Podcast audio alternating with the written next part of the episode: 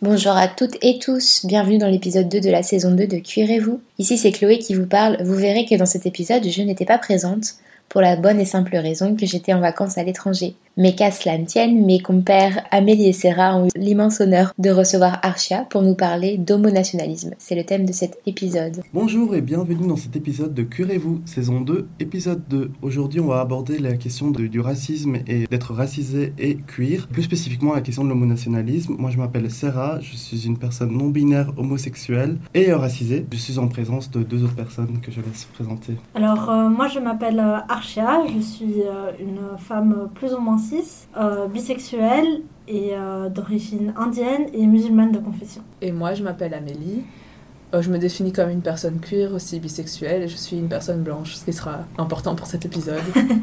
Est-ce que Sarah, tu pourrais expliquer un peu plus en détail ce que tu veux dire par ta situation raciale et queer, etc. Oui, du coup, moi, en fait, euh, j'aime bien me définir comme étant une personne ouest-asiatique, mais je suis souvent perçu comme étant une personne euh, turque ou souvent arabe, en fait, alors que c'est quand même euh, très disparate et c'est pas du tout euh, la même situation géographique.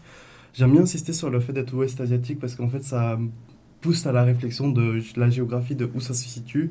Et comme je suis pas perçu comme étant une personne asiatique, ça implique que les personnes doivent réfléchir que euh, en fait euh, l'Asie c'est pas que la Chine ou le Japon et donc c'est un peu Ça les fait manière- bugger un petit peu. Ouais, c'est ça.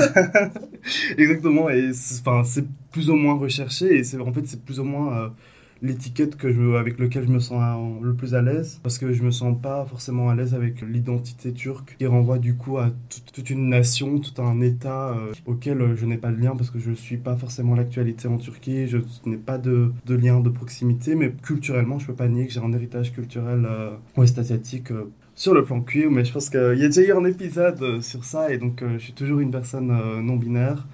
Euh, J'utilise les pronoms euh, yel, elle, donc, euh, et euh, toujours je relationne toujours avec des hommes de manière générale, je- dont je suis en couple avec. Archa, Alors, moi, je suis aussi asiatique et je n'ai aussi pas les yeux bridés. Donc, ça pose aussi question. Moi, je suis plus asiatique du Sud, donc je suis d'origine indienne, plus spécifiquement d'Inde du Nord. Parce que là-dessus aussi, il y a pas mal de différences culturelles entre l'Inde du Nord et l'Inde du Sud et euh, ce que ça représente en termes de pouvoir, même dans le sous-continent. Et donc, je suis d'Inde du Nord, plus spécifiquement de Delhi. Et euh, je suis également musulmane, ce qui en Inde n'est pas toujours euh, très fun. Donc je suis de première génération, donc je ne suis pas née en Inde, euh, c'est mes parents qui ont migré ici et moi je suis née en Belgique, mais je me sens très proche de mon héritage culturel indien parce que mes parents ont beaucoup focalisé sur la transmission de leur culture, notamment via la musique, les films, la langue, et donc c'est quand même quelque chose dont je me sens euh, très proche et qui est très important pour moi. Et sur le plan cuir, du coup, je me définis comme une euh, femme euh, bisexuelle et, musulmane en même temps. C'est important pour moi de mettre l'accent là-dessus sur la foi parce que c'est des choses qui sont souvent vues comme étant contradictoires et qui pour moi ne le sont pas spécialement. Et du coup, c'est un aspect que j'aime mettre en avant.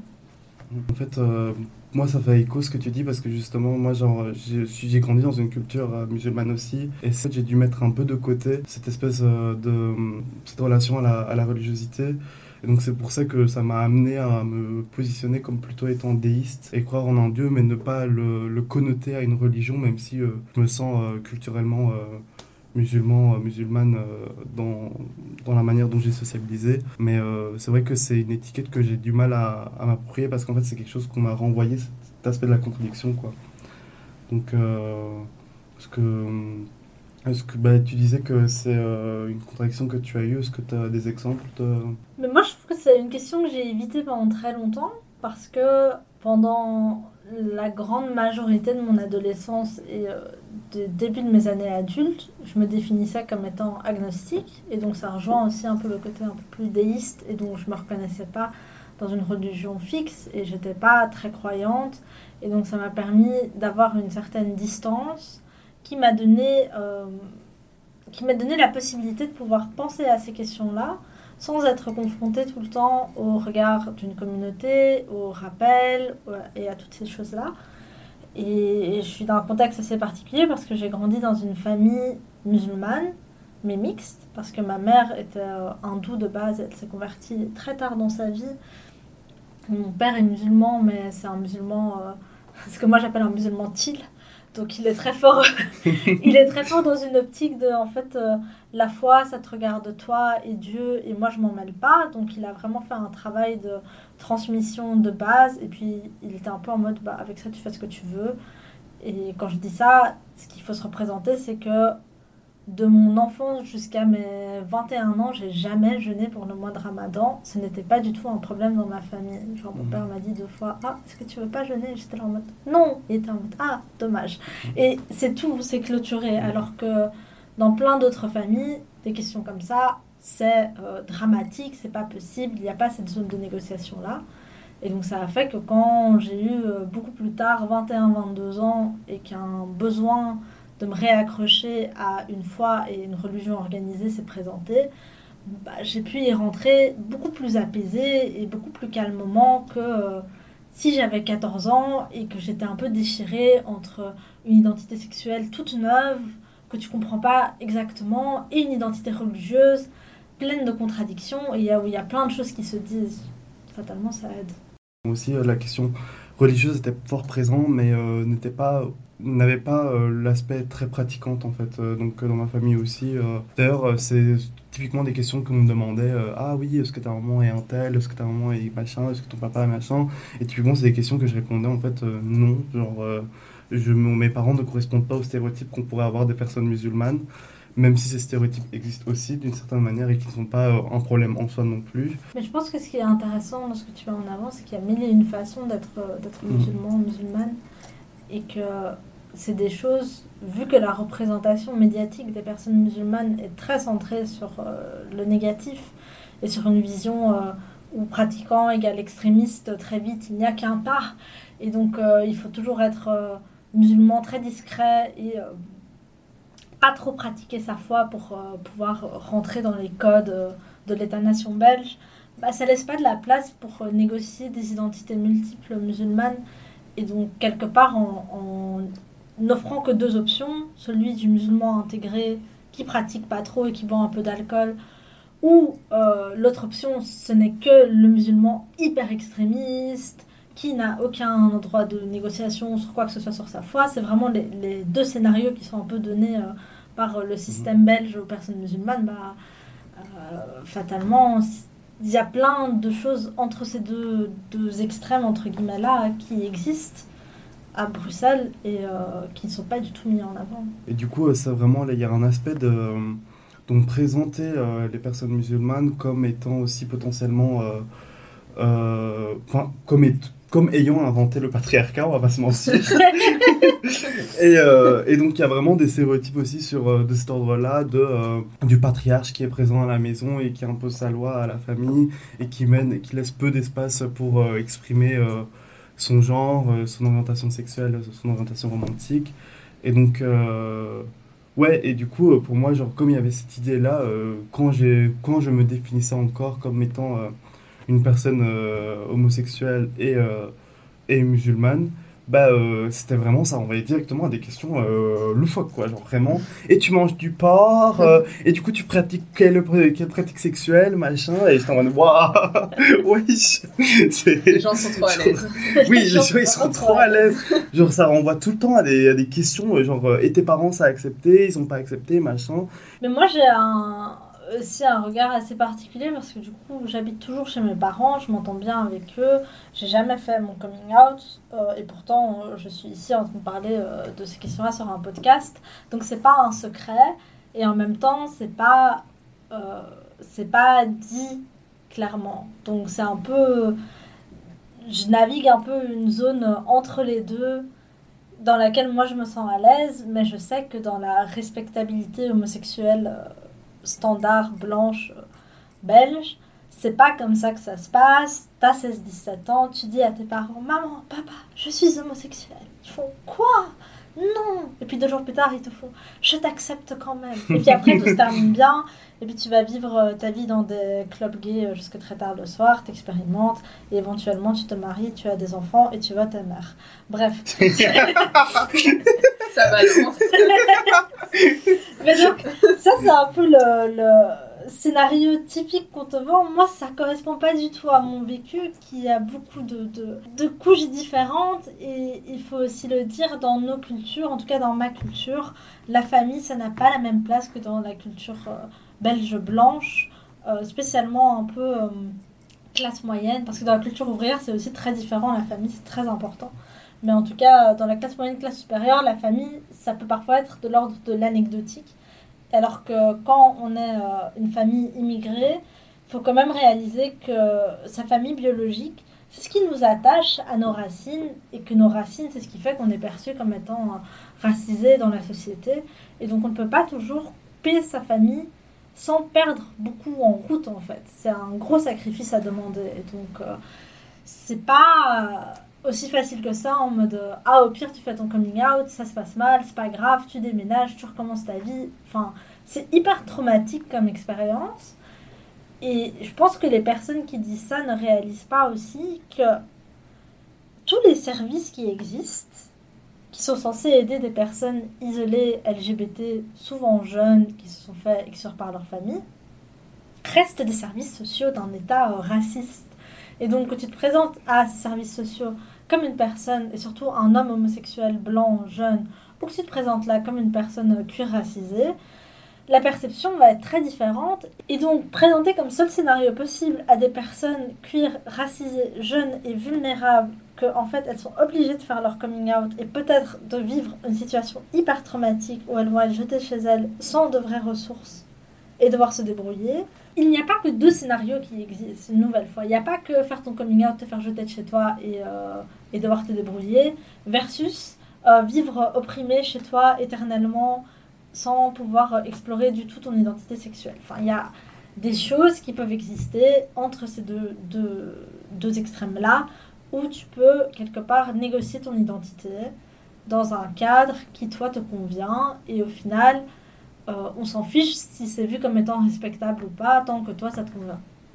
C'est vrai que on met tout ça toujours dans un dilemme de être out ou ne pas être out, alors que, enfin, on le voit bien, on a tous et toutes tellement de coming out différents à faire, de toute façon. Oui, c'est ça. Genre, on ne fait jamais un seul coming out. En fait, c'est tellement simpliste de, de penser comme ça, et ça, je trouve que ça, ça peut nous peser aussi. Enfin, moi, forcément, je suis pas concernée par le racisme, mais même moi-même, j'ai pas non plus fait mon coming out à ma famille, alors que je fais des podcasts aussi, tu vois. mais ça m'a pris du temps d'accepter que c'était ok, en fait, de pas forcément faire un coming out à ta famille, même à, à mes parents, enfin. Parce que, enfin, c'est comme ça, il n'y a pas tout le monde qui peut être à l'aise ou être dans les conditions matérielles suffisantes pour, euh, pour être en sécurité, et il faut se préserver aussi, quoi. Complètement. Et puis, euh, est-ce que tu as envie, est-ce que tu es prêt psychologiquement à vivre ça là tout de suite dans ta vie Moi, franchement, non. J'ai plein d'autres problèmes. Genre, ma, ma première priorité, c'est pas d'aller chez mes parents. Et pourquoi faire en fait? Genre, aussi, moi, il y a un vrai truc. Souvent, euh, en Inde, quand tu présentes ton ta partenaire à tes parents, c'est quand tu veux te marier.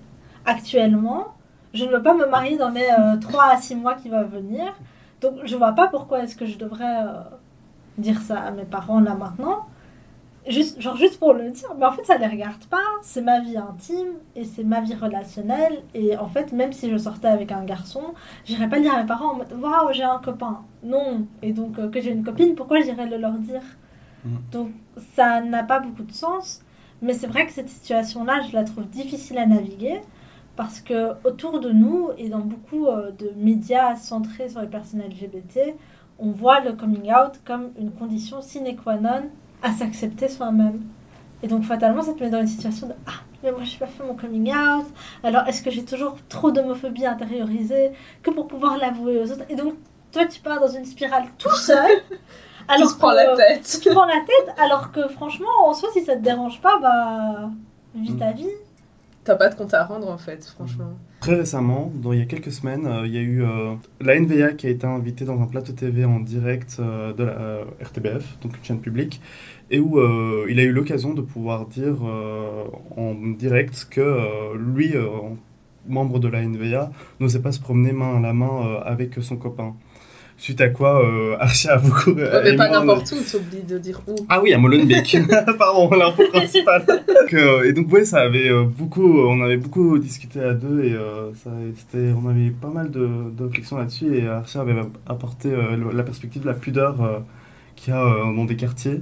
Donc euh, Ouais, peux, la euh, pudeur dans les cultures, euh, dans les cultures nord-africaines. Je crois que, en fait, quand on pense à ça, les, les Européens confondent euh, pudeur et honte. Et en fait, c'est Oui. pas des questions de honte, mais à Molenbeek, un couple marocain hétérosexuel, à part s'il est marié, ne se tiendrait pas la main dans la rue. Vraiment. Mhm. Genre, euh, c'est pas. euh, pas parce que c'est mal vu, mais parce que c'est des questions de pudeur et que la vie intime, ça appartient à l'espace privé. Et que. Qu'est-ce qui fait que dans les cultures européennes, on se dit que la liberté, c'est de pouvoir s'exprimer de manière euh, intime et, euh, et sexuelle dans la rue c'est de pouvoir exister sexuellement dans la rue et pouvoir montrer sa sexualité, quelle qu'elle soit, pas juste l'homosexualité, mais même euh, l'hétérosexualité dans la rue. Donc, c'est une notion qui est européenne et qui est assimilée à la liberté. Et, et que il y a, il y a des visions culturelles différentes qui existent et qui sont. Il n'y a pas d'ascendant moral en fait. Il n'y en a pas un qui est mieux que l'autre. C'est juste que toutes ces choses-là, spécialement quand c'est des personnes hété- hétérosexuelles, sont acceptées, mais juste dans des espaces lieux différents.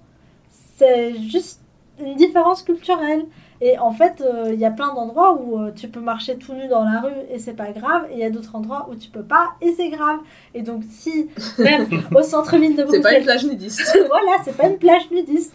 Et en fait, ça par contre, c'est des différences que tu acceptes sans problème. Non, tu ne peux pas marcher tout nu sur le boulevard Hanspach.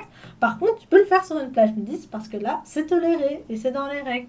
Là, c'est la même chose. La seule raison pour laquelle ça dérange, c'est que c'est des règles qui ne rentrent pas dans le narratif belge des personnes intégrées parce que ça veut dire que ce qui fonctionne là, c'est des codes culturels qui sont assimilés à la culture plus spécifiquement marocaine, immigrée, ouvrière. Et comment ça se fait que c'est la culture marocaine ouvrière qui domine dans l'espace public bruxellois Bah oui, c'est Molenbeek. Enfin, réveillez-vous. Je veux dire, euh, si tu peux avoir des kebabs à moins de 5 euros, euh, je crois que tu peux ne pas te tenir la main en public. C'est un assez bon deal, franchement. Et là, le, de la discussion qu'on avait. Vraiment, déjà, qu'est-ce que tu fais à Molenbeek Pourquoi tu vas là? Des gentrificateurs qui veulent euh, s'approprier. Le truc, c'est que sur cette question de se tenir la main dans l'espace public, je trouve ça très trompeur de dire que tu te sens pas en sécurité de le faire que à Molenbeek, Mhm. comme si dans les autres quartiers de Bruxelles, il n'y a pas de problème. Et je suis un peu en mode, mais en fait, euh, tu peux te faire agresser n'importe où. Ah ouais, T'es pas obligé de te faire agresser que par des personnes. euh, Parce que ce que ça met comme imaginaire, c'est oh, tu es dans un quartier euh, marocain, entre guillemets, et encore, euh, il commence à l'être de moins en moins. Tu es là, tu tiens la main à ton copain, bam, tout le monde vient t'agresser. Alors, Breaking News, tu peux tenir la main de ton copain où tu veux à Bruxelles, il y a moyen que tu te fasses agresser. hein. Enfin, Yes. c'est c'est triste à dire, mais c'est comme ça. Excellente transition pour parler de l'homonationalisme. Il y a vraiment un, ouais, un imaginaire collectif que, qui est en fait issu euh, de l'imaginaire colonial que l'homme arabe est un homme euh, agresseur, violeur, violent et euh, qui... euh, qui bat qui- sa femme. C'est ça. Et donc, euh, dans cet imaginaire-là, vu que dans nos sociétés, la question de la queer-identité, ou de manière plus précise, l'identité euh, gay, homosexuelle, blanche, bourgeois, est devenue plus ou moins quelque chose qui est valorisé en Belgique, bah, euh, cette question-là bah, s'applique aussi du coup à ces personnes-là. Comme en fait, euh, ces, ces Arabes méchants étrangers qui viennent s'attaquent aussi euh, à nos euh, petits homosexuels blancs bourgeois pauvres qui n'ont rien demandé. Et donc il y a un narratif qui est en train de petit à petit, j'ai l'impression, se, se construire, se s'installer notamment en lien aussi avec les attentats euh, où euh, Molenbeek a été pris en tutoie euh, très, très violemment et on en subit encore les conséquences. Quoi. Mais c'est aussi, c'est pas que des, des émotions. Ça, c'est un truc que j'aimerais vraiment mettre en avant. Ce qu'on dit là, c'est pas que des choses qu'on. C'est définitivement, surtout Sarah et moi, des choses qu'on voit et qu'on observe de par nos identités un peu croisées, qui font que nous, on se retrouve un peu entre deux cases en mode haha, que faire? Mais c'est aussi des choses sur lesquelles il y a beaucoup d'encre qui a coulé, qui ont été euh, étudiées. Il y a notamment le, très chouette livre euh, de d'Espire Pouard qui s'appelle Assemblage terroriste qui fait, qui, qui est un gros bouquin qui fait le lien entre la construction d'une identité nationale qui intègre une certaine forme d'homosexualité en miroir et en contradiction à euh, l'identité de l'arabe terroriste et qui, qui crée par du pinkwashing une mauvaise personne arabe qui ne peut par défaut pas être homosexuelle. Donc c'est super intéressant de, de voir comment elle articule ça mais ça a aussi été écrit euh, notamment par Alain Naz euh, sur contre la normalisation gay. Il y a beaucoup euh, d'écrits qui existent là-dessus, sur le pinkwashing en Israël, sur comment ça résonne en Europe. Et donc, c'est pas que de la réflexion émotionnelle, c'est vraiment des choses étudiées, théorisées, mises sur papier, comme des phénomènes existants. Mhm, C'est des réalités objectives, quoi. Oui, c'est ça. Parce que je pense que c'est le genre de choses, quand on les met sur papier, c'est un peu en mode Ah oui, mais c'est ton ressenti, t'exagères, c'est pas ancré dans la réalité, c'est ta perception qui est euh, biaisée. Mais non, en fait, il y a des choses que tu peux citer dans des papiers qui ont été euh, relus, publiés, etc., qui disent ces choses-là, qui les observent et qui les sourcent. Donc, euh, c'est pas juste du vent comme ça euh, où on s'est dit Ah, on va inventer des problèmes pour nous-mêmes. C'est ça. Et à la fois, en même temps, par exemple, en Belgique, on manque encore euh, de, données là-dessus. C'est pour ça aussi que, Serra, t'as choisi de faire un peu ton mémoire sur ce sujet, il me semble. Yes, moi j'ai vraiment voulu dans mon mémoire aborder la question de la racialisation de la queerphobie. Donc euh, comment on attribue euh, des caractéristiques raciaux à des personnes queerphobes. Donc typiquement à agression égale, comment on va mobiliser des, des caractéristiques ethniques, religieuses, culturelles, raciaux en disant ah euh, en fait euh, cette personne vient d'agresser parce que euh, c'est une personne religieuse, une personne pratiquante, alors qu'une personne blanche, on va plutôt attribuer des, des caractéristiques de l'ordre de Ah, en fait, c'est une situation complexe, c'est une personne qui a des troubles mentaux. Et donc, et c'est vrai qu'on a des résultats qui sont quand même assez intéressants en Belgique déjà. Et on a aussi des événements qui sont là. Et on- je pense au plan SOGES qui a été porté par Zoal Demir, qui est un fait euh, qui a été critiqué par. euh, la presse, euh, par euh, l'associative, par l'académique, de, d'homonationalisme pur et dur, parce que c'est un, plan qui associe euh, le nombre de personnes euh, issues de l'immigration qui est présente en Belgique à euh, leur pourcent des, des statistiques sur euh, leur hostilité envers les personnes euh, LGBT. Et donc, euh, avec l'idée sous-jacente que les personnes, euh, les personnes racisées seraient euh, plus homophobes que les personnes blanches. Ce qui est pas vrai, genre statistiquement, parce que de toute façon, il faut aussi questionner de comment les statistiques sont faites aussi. Quand on voit les catégories dans lesquelles on essaye de mettre méthodologiquement les individus, c'est un peu euh, bancal. Quand on parle de. Il y a des trucs, euh, franchement, euh, waouh! Ah, Genre- puis t'avais même parlé des conditions dans lesquelles ça avait été Ouais, fait, ou- genre en soirée Ouais, ou ouais, euh, c'est ça. Ça a été fait dans c'est des endroits très random. C'est ça, dans le quartier gay, le soir, le week-end, les données ont été faites. Donc j'imagine, on peut sous-entendre qu'il y aura un taux d'alcoolémie, que euh, ce ne sont pas les personnes les plus concernées et que euh, voilà, genre c'est pas les conditions idéales méthodologiquement parlant pour récolter sur nos données. Il faut aussi se poser la question de qu'est-ce qui motive C'est Ça ça. veut dire que quand tu t'es posé la question de faire cette étude, tu t'es dit Hmm, est-ce que les personnes racisées sont par défaut plus euh, queerphobes? Et déjà, je suis là en mode ouais, tu t'es posé cette question-là et tu t'es dit oui, c'est une bonne question d'étude. Mais enfin, bref, mettons ça. Genre, je pense que tu peux t'arrêter et te dire est-ce que j'ai moi-même, en tant que personne blanche, parce que je suis une personne blanche qui mène cette étude, des préjugés sur les personnes racisées qui fait que c'est ça ma question de recherche. Mais Soit, disons que c'est une question de recherche valide et qu'on part avec ça, il y a quand même des manières de faire et il y a un taux de personnes racisées à Bruxelles spécialement qui est énorme et je pense que si tu fais ce type d'études, il faut le faire effectivement pas que dans des quartiers où tu interroges surtout des personnes qui très probablement vivent à la rue et qui ont des problèmes d'addiction, mais également en fait des personnes, euh, des familles normales, des commerçants qui traînent peut-être pas au centre-ville, mais dans des quartiers historiquement immigrés. Et peut-être, pourquoi pas, comparer ça avec des résultats de personnes blanches, mais qui habitent au fin fond de la campagne wallonne. Quelque chose me dit que les résultats ne seront peut-être pas si différents que ça de l'un à l'autre. Mais il y en a un qui est beaucoup plus problématique parce que c'est des immigrés qui disent ça, c'est des musulmans qui disent ça. Et donc c'est un problème dans notre société belge qui accepte et aime tous les homosexuels. Ce qui est aussi absolument pas vrai et très, euh, très questionnable comme narratif qui existe Mhm. d'une Belgique qui euh, aime et accueille tous les homosexuels euh, alors qu'elle déporte des homosexuels tous les ans.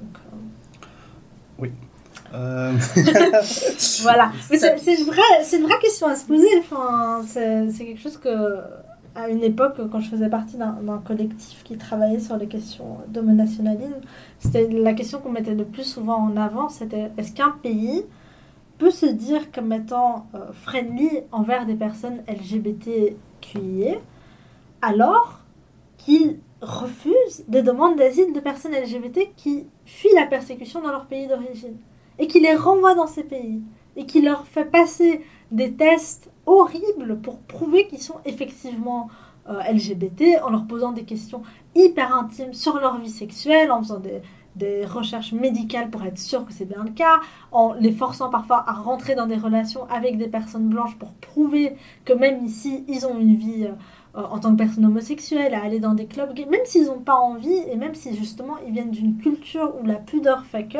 tu ne vas pas dire exactement tes pratiques sexuelles à des personnes que tu ne connais pas. Et donc, quand ces personnes-là ne répondent pas sur chaque détail de leur vie sexuelle, mode, Hum, ce n'est pas assez crédible. Et si tu rentrais de ton pays très homophobe dont tu viens, quand tu as une pratique comme ça, tu ne peux pas être un pays qui accepte les personnes homosexuelles. Ce, n'est pas possible. Ces deux réalités ne peuvent pas exister en même temps. Tu acceptes certaines personnes homosexuelles qui rentrent dans le narratif de ta nation. Mais tu n'es pas un pays LGBTQI friendly. C'est c'est juste pas le cas. Mhm. Ça montre bien euh, l'écart entre euh, ce qu'il y a comme par exemple les classements des pays européens les plus LGBT friendly. Je pense que la Belgique est genre deuxième, mais dans la réalité, on voit bien qu'il y a plein de choses qui vont pas encore. Mais je pense que en fait c'est- un peu compliqué parce que c'est une double réalité dans le sens où on peut pas cracher sur des droits légaux qu'on a, surtout quand on est des personnes de nationalité belge, même quand on est euh, racisé euh, ethniquement. Et euh, parce que tu as quand même le droit de te marier, tu as le droit d'être protégé légalement en cas de discrimination, et tu, tu as une certaine série de droits qui te servent. Après, moi, je sais que, que l'une des premières raisons pour laquelle je sais que j'aimerais me marier, c'est parce que je suis en relation avec une autre personne qui est aussi racisée et qui est fatalement LGBT. Et que je sais que si nous deux, on se pointe à un hôpital en tant que cohabitante légale, en étant en mode Ah oui, en Mhm. fait, on est ensemble, ils seront en mode Ouais, mais enfin, on n'est pas de l'image d'un couple euh, Mhm, euh. LGBT typique. Mhm. Et donc, on est peut-être les plus prônes à ne pas se faire respecter dans nos droits légaux. Et Mhm. donc, moi, je sais que là-dessus, je suis en mode, ouais, mais alors il nous faut une base vraiment solide, euh, légalement, parce que sinon, personne ne va nous croire. Mhm. C'est pas tellement pour euh, le plaisir euh, de se marier parce que c'est trop beau, mais je suis vraiment en mode, mais si on le fait pas, euh, un jour, euh, il y a moyen que tu te retrouves aux urgences et qu'on ne me laisse pas visiter parce que, en fait, sur papier, t'es personne. Mhm. Mhm. Et fatalement, il y a des pays où c'est le cas pour toutes les personnes homosexuelles, mais même ici, c'est pas normal que tu doives plus penser à ça quand tu fais partie euh, d'un certain groupe que d'un autre. Mhm. Mais après, tu le fais parce que survivre, c'est important. Mais ce que tu dis, ça questionne vraiment la question de l'accès à des droits et aussi l'efficacité et l'effectivité de ces droits.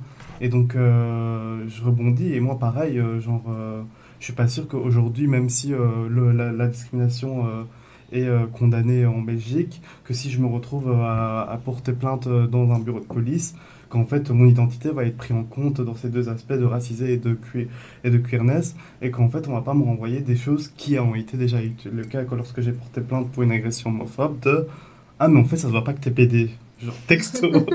et genre, j'étais en mode, ah, qu'est-ce que je dois faire en fait déjà? Donc, euh, Mais à part ça, les policiers sont formés, hein, t'inquiète. Mais donc, ça, ça renvoie vraiment à la question de, bah, en fait, il y a, ouais, il y a quelque chose de, euh, on a des droits, mais en fait, euh, elles sont efficaces pour qui? Sont efficaces pour qui? Et puis, c'est quand même intéressant de remettre en question dans quel cadre est-ce qu'on inscrit les personnes LGBT quand on leur donne des droits. Donc, les droits qu'on a en Belgique, c'est le droit à se marier. Et en Belgique, le mariage, c'est une institution euh, catholique, premièrement. Et on a le droit à euh, ne pas être discriminé sur papier. Ce qui veut dire concrètement, si tu es discriminé, tu peux porter plainte à la police. Et on a le droit euh, à faire partie de l'armée, grosso modo. C'est à ça que t'ouvres euh, les droits LGBT en Belgique. Le droit oui, à adopter, et oui, et le, droit, à le droit à fonder une famille. Ouais, c'est ça. Ouais, l'adoption et la, la, Enfin, ouais, ce la-. PMA euh, belge. et euh, oui, la, la, production, la reproduction assistée. Mais donc, ça te met dans, dans, trois, dans deux grosses cases. La première, c'est pouvoir te marier et fonder une famille, qui est très cool. Hein. Moi, je suis très contente d'avoir ces droits-là. Mais juste d'un point de vue euh, critique. Donc, le droit à pouvoir fonder une famille et le droit à pouvoir euh, euh, exister dans un, disons, un état de droit. Mais dans le premier, c'est pour te faire rentrer dans le prisme de qu'est-ce que c'est une famille dans euh, l'imaginaire Mhm. collectif catholique belge, parce que la Belgique reste un pays catholique de culture, il faut l'accepter. Au bout d'un moment, je sais qu'on aime trop se dire on est un pays laïque, on est détaché de la... Non, vous êtes un pays catholique de culture, il faut l'accepter. Bref, ça c'est pour un autre podcast. mais, mais donc, c'est un peu la vision euh, d'une famille catho qui se marie à l'église, qui peut le faire même si elle est homosexuelle, et qui après euh, peut euh, adopter euh, deux enfants et puis avoir une petite famille.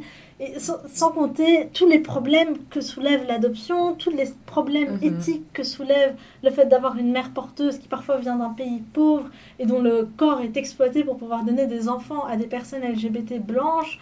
Enfin, il y a plein de questions de pouvoir qui se posent là-dessus, qui sont complètement mis de côté, pour pouvoir te dire, ok, tu peux euh, fonder une famille. Mhm. Et de l'autre côté, tu as le fait de, ah, mais tu peux faire appel à la police.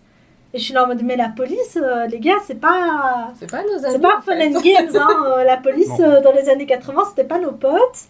Et euh, c'est toujours pas nos potes. Oui. Et donc le fait de, oui, tu peux faire appel à la police, je suis en mode à l'aise, mais j'ai pas envie de faire appel à la police. Je crois pas à l'armée. Euh, j'ai pas super envie de devenir militaire et d'aller faire la guerre euh, à d'autres homosexuels du Sud. Enfin, Mais en fait, ça, ça rebondit vraiment avec le parcours typique dont tu parlais tantôt, avec toutes les étapes de la Ouais. personne bien comme il faut. Et, Mm. et quelque part, c'est un peu nos dilemmes à tous. Est-ce qu'on rentre dans les politiques de respectabilité ou pas? C'est vraiment ça. Comme tu dis, selon où on se place d'un point de vue euh, racial, social, etc., on va pas avoir les mêmes questionnements et ça va pas avoir les mêmes implications dans nos vies. Mais C'est sûr, mais je pense que ce qui est hyper important en fait à mettre en avant, c'est justement cette question de politique de respectabilité. Et c'est vrai que la Belgique est un État plus ou moins progressiste pour les personnes LGBT si elles restent respectables. Et à partir du moment où tu sors des cases dans lesquelles tu es toléré, la Belgique va être beaucoup moins cool avec toi, directement. Je pense notamment euh, à quand il y avait la Pride, la dernière Pride avant le Covid en 2019.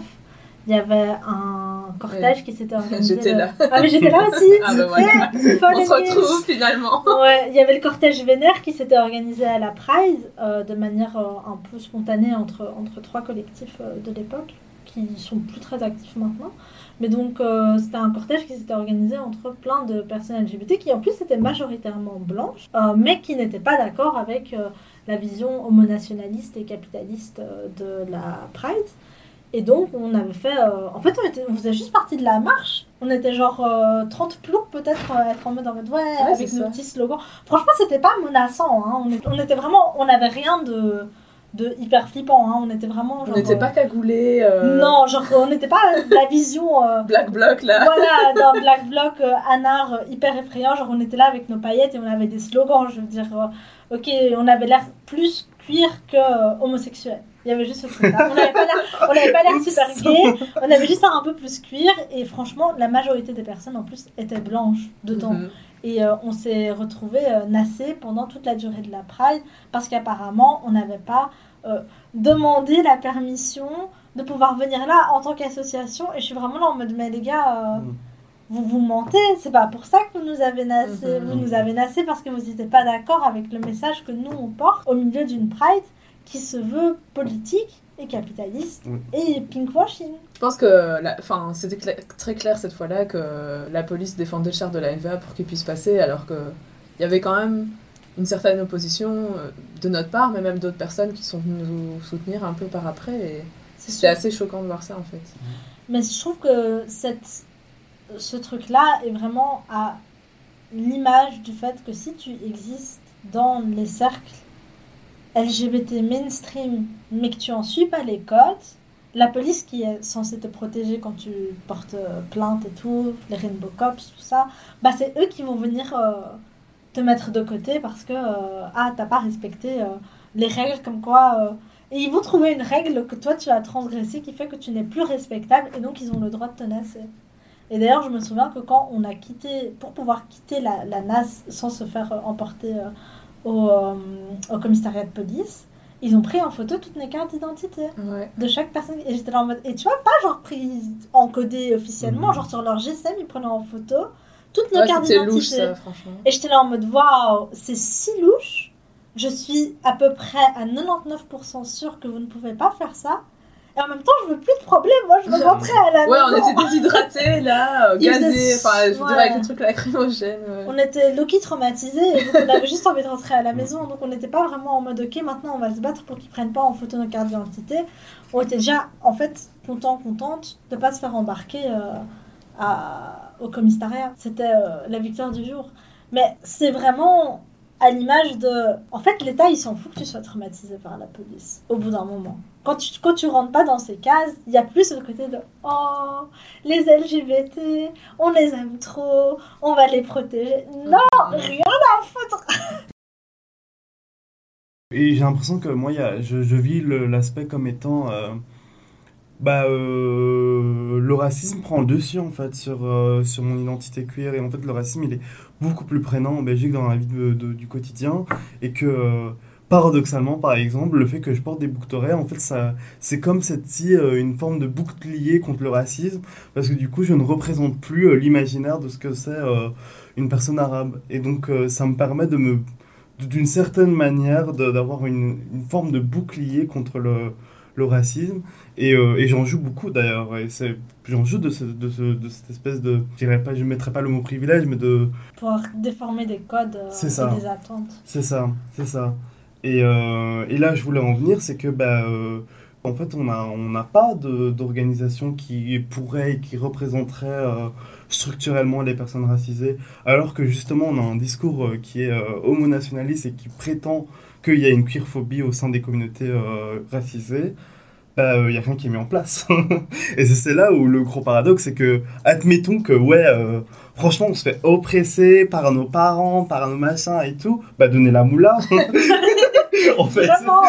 Mais genre, enfin, en fait, on, on nous aide pas non plus à pouvoir euh, nous organiser structurellement, à créer euh, une représentation euh, plus ou moins de, des personnes racisées qui permettrait de à la fois dénoncer le racisme dont on subit en tant que dans la communauté LGBT, à la fois la curophobie qu'on qu'on qu'on vit au sein des communautés blanches et aussi de la curophobie des, des communautés euh, racisées. En fait, Mais on veut pouvoir discuter de ces trois aspects et pas juste en fait euh, l'aspect qui vous arrange le plus de la curophobie des communautés racisées. Vraiment. Vraiment, Mais pour ça, il n'y a pas la moula, tu vois.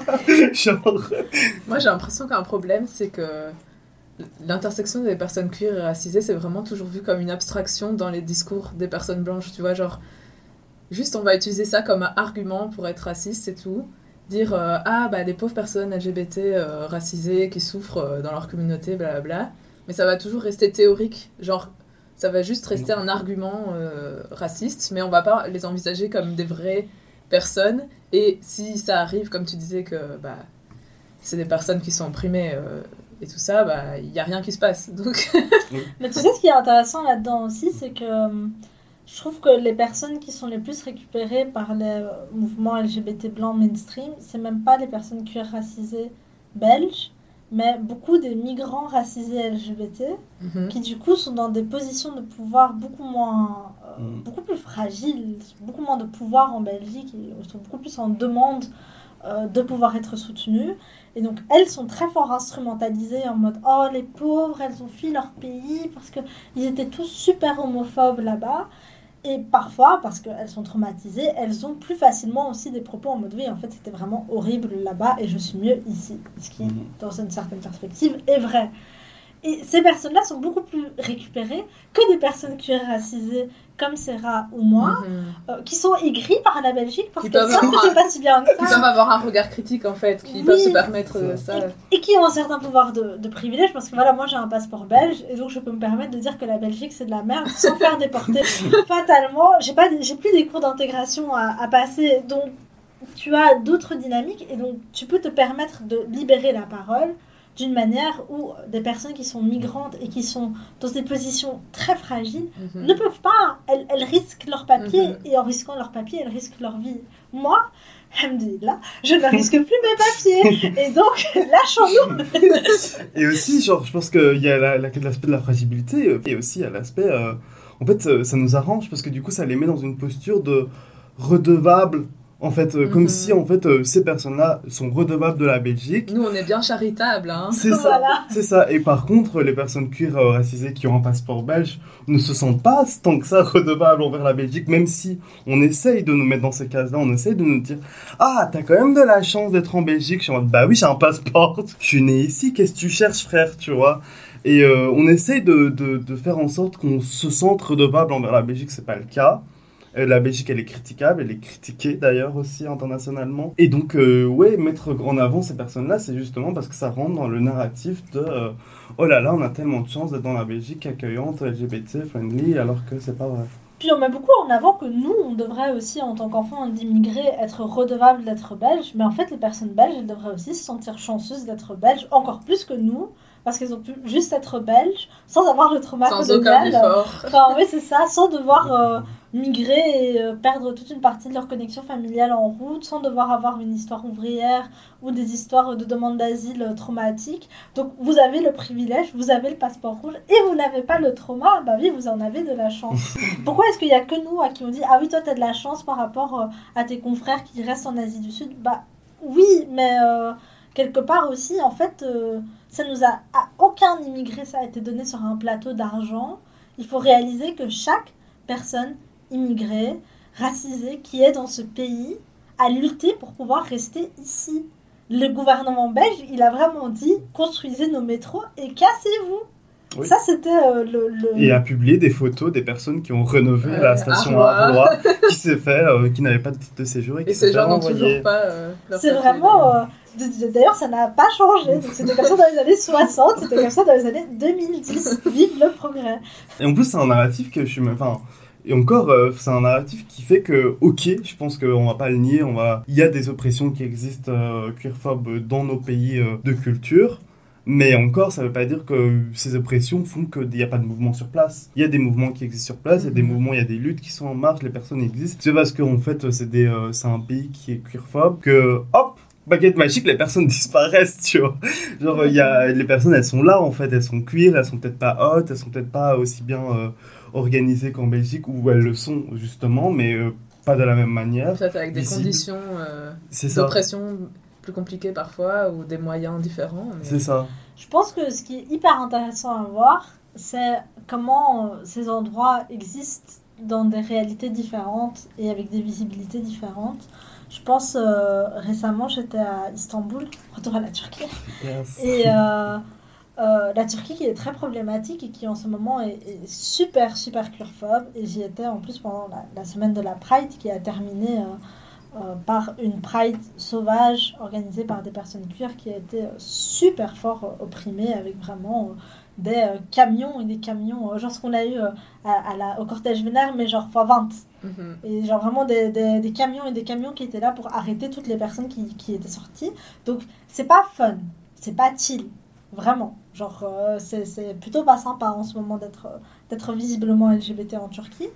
Mais euh, à Istanbul, j'ai eu l'occasion d'aller à une librairie qui est euh, queer féministe et, euh, et anticolonial, anti-impérialiste. Et c'était super chouette parce que, en fait, c'est euh, une, librairie qui s'appelle la librairie Frankenstein et donc qui joue aussi sur euh, ce truc euh, de la monstruosité et qui avait une sélection de livres super super chouettes et avec euh, des libraires qui étaient hyper sympas avec un petit café derrière donc tu pouvais te poser boire un matcha latte. Franchement c'était que des bonnes vibes mais c'était un endroit à l'entrée il n'y avait pas de grand drapeau LGBT il n'y avait pas écrit sur l'entrée euh, librairie LGBT euh, cuir féministe décolonial. En fait c'est quand tu rentres dedans et que tu vois la vibe. Moi et ma copine on est passé devant cinq fois et on l'a pas remarqué. Mhm. Et puis à un moment donné, on l'a vu sur internet et on s'est dit waouh, mais en fait c'est juste à côté, on va y passer.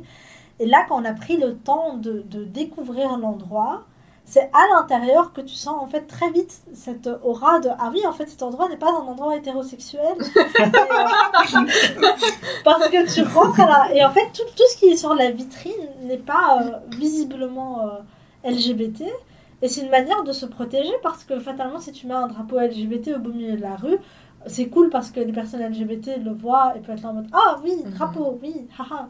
Mais en fait, si tu fais attention au visuel, il y a assez de signes qui peuvent aussi te dire Hmm, cet endroit m'a l'air un peu. Mais ça renvoie à ce Un que tu peu disais sur le coming out et que c'est pas toujours possible. Enfin, Exactement. la révolution s'organise autrement là. C'est ça, et donc tu trouves d'autres manières d'exister. Et personnellement, moi, c'est quelque chose que j'avais énormément aimé parce que je trouve aussi que en Belgique, on abuse de ces signes-là Mhm. très vite. On met des drapeaux partout dans des endroits qui peuvent parfois rester très homophobes. On met très vite cuir décolonial, féministe partout. Et ça devient des mots qui sont euh, vides de sens. Parce que tu peux. Des choses mainstream ne peuvent pas être cuir. C'est juste euh, parce que c'est des choses euh, mainstream. C'est Et c'est des choses, performatif, quoi, comme. euh, Oui, c'est ça. Et, et alors que là, je me trouvais dans un lieu où je me disais, le contexte fait que c'est vraiment euh, cuir. C'est vraiment anti-impérialiste. Et Mhm. même euh, sur la scène euh, istanbulite, je suis sûre que c'est particulier parce qu'il n'y avait que des femmes qui étaient là. Et j'étais là en mode, ah, rien que ça, ça dit beaucoup. Des endroits LGBT où il y a plus de femmes que d'hommes. Ah. Ouais. Mais je pense que c'est des mouvements qu'on qu'on met pas en avant, c'est des narratifs qui justement contrebalancent le narratif qui est belge, qu'on met pas en avant, qui sont des histoires qui sont pas valorisées, alors qu'il y a des, quand même des choses qui sont inspirantes. Moi, moi quand je vois les, des vidéos de Pride qui sont certes très violents, mais elles sont tout autant inspirantes parce qu'en fait tu vois que euh, ce sont les personnes visiblement, enfin, potentiellement trans qui sont mis en avant, que ce sont les personnes qui sont les plus marginalisées, qui sont en avant, en premier de cortège et qui se battent le plus, qui ont, à qui on tend le micro aussi, ou qui font les communiqués de presse, etc. Chose qu'on ne voit pas en Belgique euh, de manière euh, si, euh, si claire, si évidente. C'est des choses qu'on... Les personnes trans, elles sont invisibilisées, les personnes marginalisées, elles sont invisibilisées, les travailleuses du sexe, pareil, etc. Alors qu'en Turquie, malgré que c'est un système qui est ultra oppressé, bah, c'est à ces personnes-là qu'on tend le plus... euh, et je trouve que c'est un- une méthodologie qui pourrait être valorisée Mhm. d'une certaine manière, mais qui correspond pas au narratif belge. Complètement, mais vraiment, je trouve, aller jeter un coup d'œil à la page Instagram de la Pride d'Istanbul, qui je crois que s'appelle juste euh, at Istanbul Pride, où il y a un communiqué de presse qu'ils ont sorti, je crois qu'il est même traduit en français, si je de Ouais. bêtises. Il est traduit dans plein de langues, et d'ailleurs, ils font aussi même des événements euh, traduits en kurde, traduits en arménien, je suis en mode, oh, en Turquie Nice J'aime bien ça. Et, euh, et du coup, ce communiqué de presse est traduit dans plein de langues et valorise justement, comme dit Sarah, euh, les travailleuses du sexe, les personnes transgenres et euh, les oppressions que, qui, elles, subissent dans la capitale. Et je trouvais vraiment, quand j'ai lu ça, je suis en mode waouh Ça, c'est des choses qui seraient vues comme étant euh, vraiment radicales en Belgique. Et là, c'est quand même. c'est la Pride, quoi. C'est pas la Pride, le cortège vénère, c'est pas la Pride des banlieues, c'est juste la Pride normale qui Mhm. fait tous ces événements-là. Et je trouve que ça montre que dans des situations où on est moins toléré largement, ça crée aussi des espaces où on peut penser beaucoup plus loin et beaucoup plus radical et beaucoup plus critique.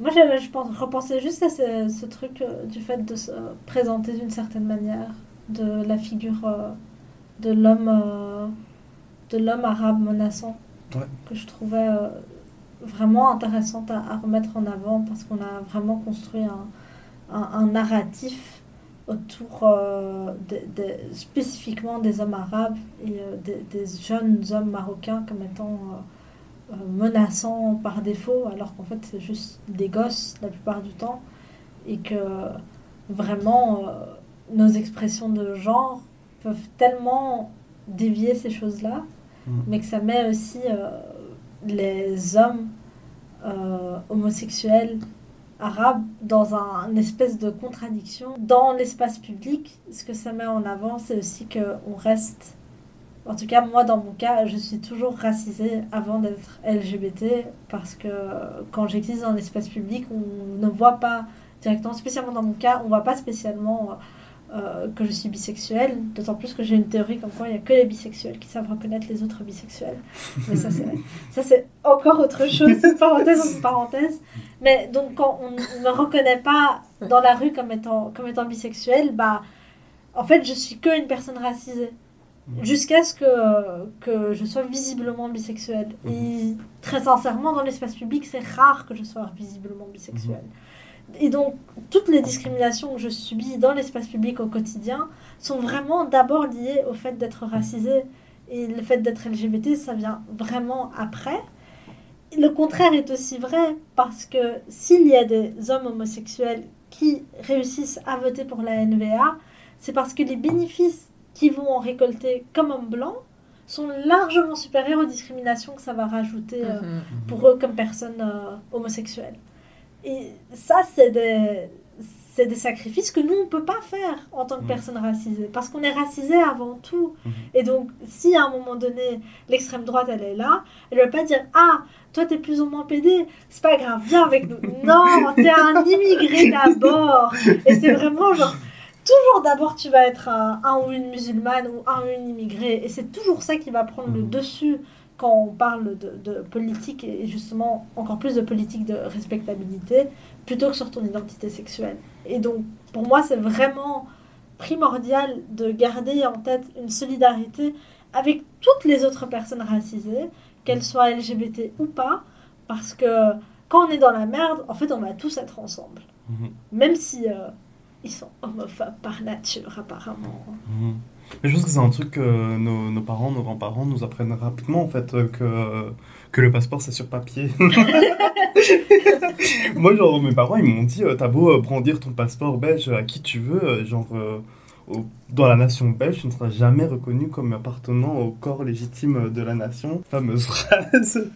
Mais euh, et donc euh, ouais genre euh, il y a un truc qu'on apprend que en fait que chose que les personnes blanches ont découvert un peu avec la crise ukrainienne que, nous on savait déjà en fait nos grands ils ont un peu genre ils nous ont un peu ils ont un peu briefé tu vois genre C'est sûr, mais je trouve on a vraiment là-dessus. Moi, je sais que mes parents, ils ont chacun, chacun de leurs papiers qui leur a permis d'avoir leur nationalité. Mais vraiment, je trouve que c'est le truc le mieux conservé dans ma maison. C'est dans une valise anti-feu. Vraiment, quoi qu'il arrive, ça, on peut pas le perdre parce que le premier truc qu'on a appris en venant ici, c'est que si c'est pas sur papier, ça n'existe pas. Et donc, le seul truc qui nous fait tenir comme étant belge, c'est qu'on a les papiers pour le prouver. Le jour où on n'a plus nos cartes d'identité, nos passeports, ça fait, il n'y a plus. Il y a vraiment, il n'y a, il y a plus rien qui te garde ancré ici. Et donc, quand tu sais que tu existes dans cette fragilité-là, moi, je veux pas me leurrer comme quoi, euh, parce que je suis LGBT, euh, j'appartiens plus à la nation. On aime trop nous vendre ça. C'est pas vrai. Avant Mhm. tout, si tu, tu sors un peu des codes, tu vas redevenir très très vite une personne racisée, une personne immigrée, une personne musulmane. Et euh, très très vite, on te met de côté. euh. Mais c'est très clair quand tu vois des associations LGBT euh, genre on va pas citer de prénom mais on voit que les personnes racisées euh, ont vite sorti si on peut être juste des tokens c'est très bien pour eux C'est très questionnant quand tu vois des, des comités d'administration, Ouais. des conseils d'administration, pardon, qui sont très majoritairement blancs et vieux, bourgeois et homosexuels, et que tout le staff est racisé. Parce que dans une ASBL, toutes les grandes décisions passent par le conseil d'administration. Mm. Et donc, si dans ton conseil d'administration, tu as que des personnes qui représentent euh, la vieille ville quelque part, rien ne va avancer, peu importe qui tu mets à la coordination et dans tes postes. Et je trouve que c'est très cruel de donner même, euh, de- d'exploiter ces personnes-là en disant c'est elles qui vont ramener le progrès. Et puis dès qu'elles, comme tu dis, tu vois, dès que tu es un peu trop radical, dès que tu essaies d'amener le, le progrès, bah, très vite euh, le conseil d'administration il va te remettre à ta place en mode ah mais ça c'est pas, c'est pas ce qu'on a dit. Et donc en fait ça sert à rien de nous mettre euh, tout en bas de l'échelle. Mm. On va, on va arriver à rien de là. Mm. Et je trouve. euh, Il y, a, il y il y a un mème comme ça sur Instagram euh, qui est souvent en mode oui, la diversité dans les structures. Et puis du coup, tu as des petits emojis, genre euh, une femme racisée, euh, genre Ah oui, une tout, pyramide en bas, comme ça. tout en bas de la La pyramide. diversité, elle est qu'en bas. et Voilà, elle est que en bas. Et, et tu montes, et genre au troisième étage, il y a genre une femme blanche et deux hommes Ouais, blancs. c'est ça la diversité. et puis tout en haut, il y a un homme blanc. et. euh, Yes.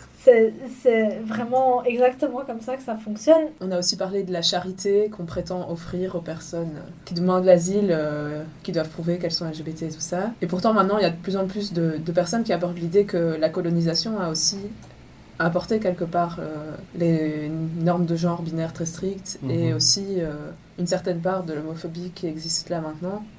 Et donc, enfin, je sais pas si vous avez envie de réagir là-dessus.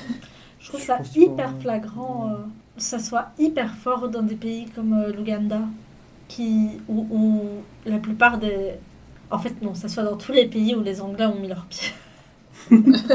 Soyons sincères.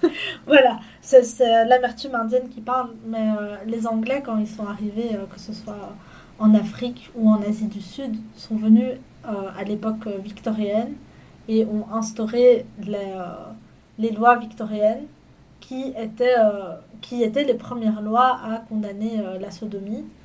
Et euh, ils ont aussi dans, dans plein de pays, moi en Inde, mais euh, en, à, l'Ouganda très fort, euh, apporté le christianisme et complètement supprimé les, les religions et les pratiques locales. Et, mais en fait, toutes ces lois-là sont des héritages coloniaux.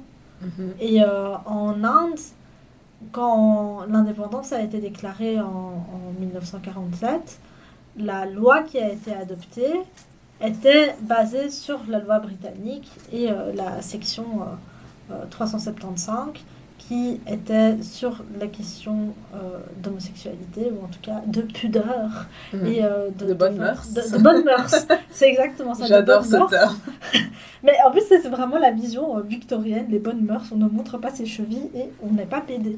et donc, euh, le, la- le fait d'avoir des relations sexuelles qui impliquent de la sodomie, on, même, on parle même pas euh, d'hommes qui aiment les hommes, hein, on parle vraiment que de sodomie. C'est aussi euh, une, une manière de voir la chose. Donc, techniquement, des hétérosexuels qui pratiquent la, so- la sodomie, c'est aussi pas des bonnes mœurs. Mais c'est pas contre eux que cette loi-là a été rédigée. Mhm. C'est assez vraiment- di- dirigé, quoi. Voilà, et donc des lesbiennes qui ne pratiquent pas la sodomie, hmm, peut-être discutable, mais De toute façon, ça n'existe pas, si voilà, donc euh, c'est une non-question. On ne parle pas euh, de choses qui n'existent pas. Mais ça, ça montre vraiment que cette section-là, dans le code pénal indien, elle existait jusqu'en euh, 2017, si je dis pas de bêtises. Ah Elle a été radiée une fois en 2015, puis elle a été réinstaurée, puis elle a été radiée, euh, je crois, en 2017-2018. Donc, on parle quand même de- d'une colonisation qui était à l'époque victorienne, mais qui a des conséquences jusqu'il y a 5 ans. Mhm. Et c'est ça qu'on réalise pas. Ça veut pas dire que dans nos pays avant, il n'y avait pas d'homophobie, tout le monde adorait les personnes homosexuelles. C'est pas. Je Faut crois pas que... être idéaliste non plus du passé, quoi. Ouais, faut pas tomber dans un truc où on, est, où, où on idéalise tellement le passé qu'on oublie qu'en fait, euh, il y avait des personnes oppressées euh, même à ce moment-là et qu'il y avait des systèmes de pouvoir avant les colons aussi euh, qui étaient cruels. Par contre, spécialement en Inde, il y avait, surtout sur les questions de genre, tellement de place à la fluidité. Il y a un auteur qui existe en anglais que j'aime beaucoup qui s'appelle euh, Devdutt Patanayak, euh, qui a euh, réécrit des grands mythes euh, hindous, notamment le, Mahabha- le Mahabharat, qui est, qui est l'un des, grands mythes qui, fondateurs de l'hindouisme, avec Ramayana. Et il a écrit les deux en mettant en avant toutes les histoires queer dedans. Et tu vois tellement de personnages qui à un moment donné sont des hommes, puis ils passent par une forêt et ça devient une femme. Et en fait, puis il sort de la forêt et il redevient un homme. Et puis t'as as, plein de d'endroits où tu peux euh, explorer c'est quoi exister dans un genre, dans deux genres, dans aucun genre, et euh, de pouvoir exprimer cette fluidité, de pouvoir passer de l'un à l'autre, et de pouvoir changer, et puis revenir en arrière, avec une facilité qui est complètement inimaginable, même aujourd'hui, dans l'aspect, euh, dans, dans, la vision européenne, parce que même dans, la, dans ce qui est tolérable aujourd'hui en Belgique, etc., etc., respectable, c'est très centré sur la sexualité et pas tellement sur le genre. Mhm. Et sur les questions de genre, vraiment, en Inde, il y avait tellement de place à, à, l'existence euh, des personnes transgenres mhm. sans leur donner euh, ce nom-là. Parce qu'un autre vocabulaire existait et d'autres réalités existaient. Et euh, même dans les structures musulmanes, il y avait de la place pour des personnes transgenres qui avaient des rôles très spécifiques. Mhm. Euh, et qui étaient euh, des personnes acceptées dans le fonctionnement euh, de la société. Et dans ces sociétés antiques-là, la sexualité était, pour des questions de pudeur, beaucoup moins. Il y a beaucoup moins de traces qui restent de comment c'était géré. Par contre, le genre, franchement, il y avait plein de choses qui existaient. Mhm. Et tout ça a disparu quand les règles coloniales ont été mises en place.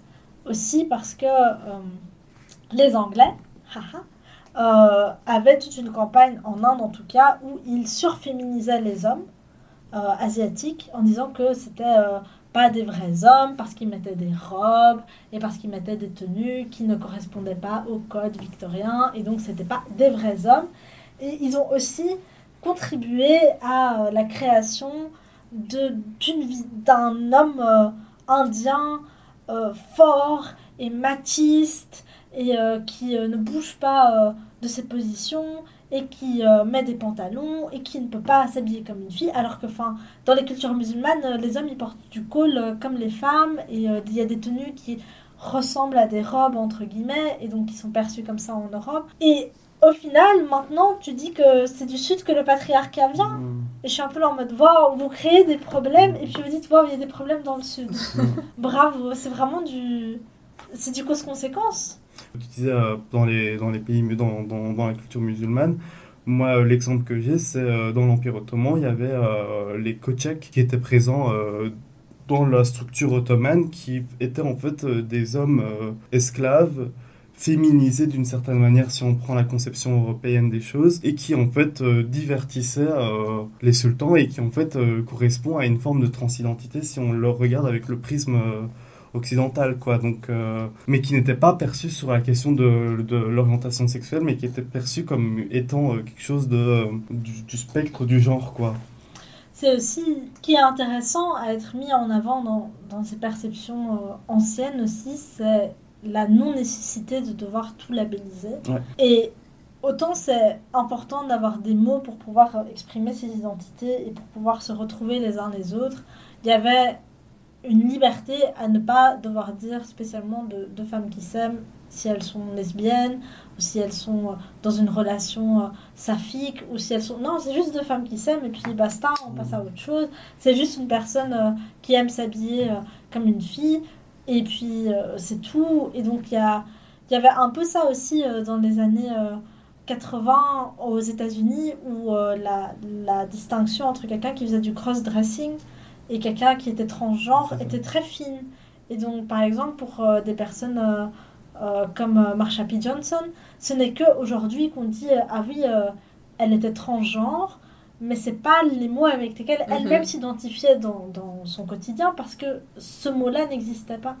Mhm. Et donc, il y avait d'autres, un autre vocabulaire. souvent, on parlait de travesti ou de choses comme ça. et, et, et, justement, de se dire Ok, je fais du cross-dressing et compagnie, mais son expression de genre correspond à ce qu'aujourd'hui on appelle une, femme mhm. transgenre.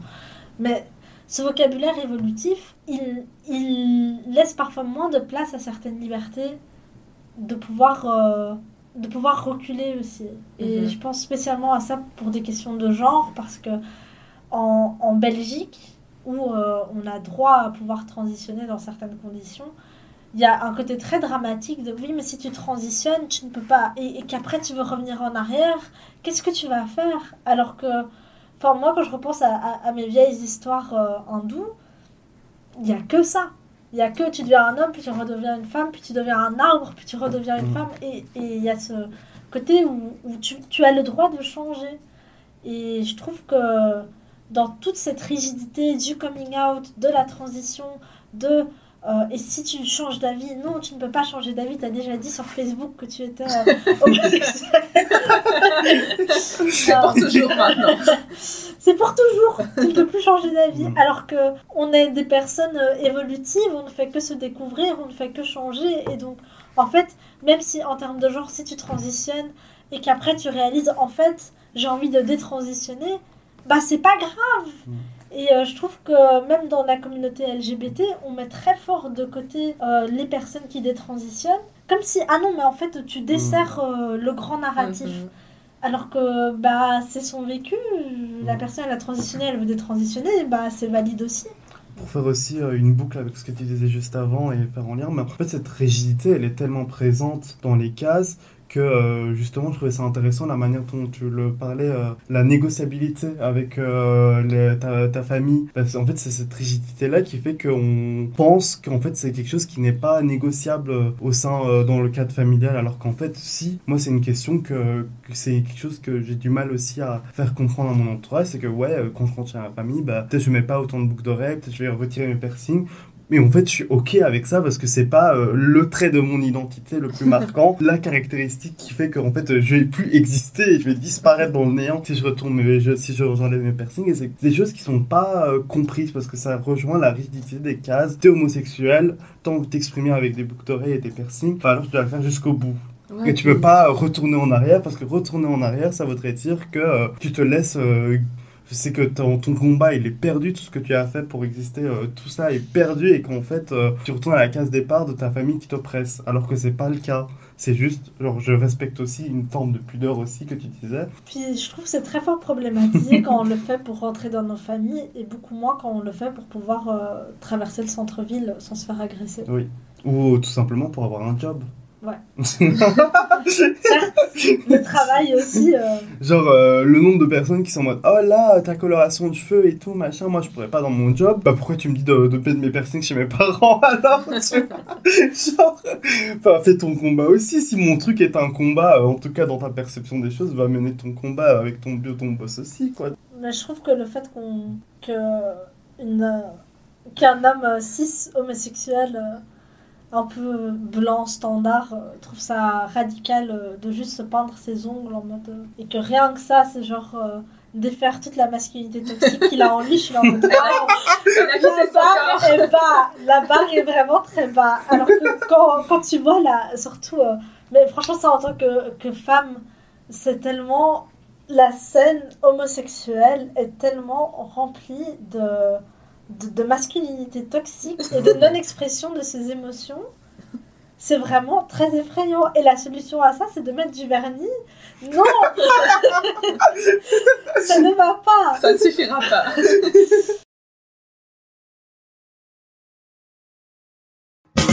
What do we want? Freedom! What do we want?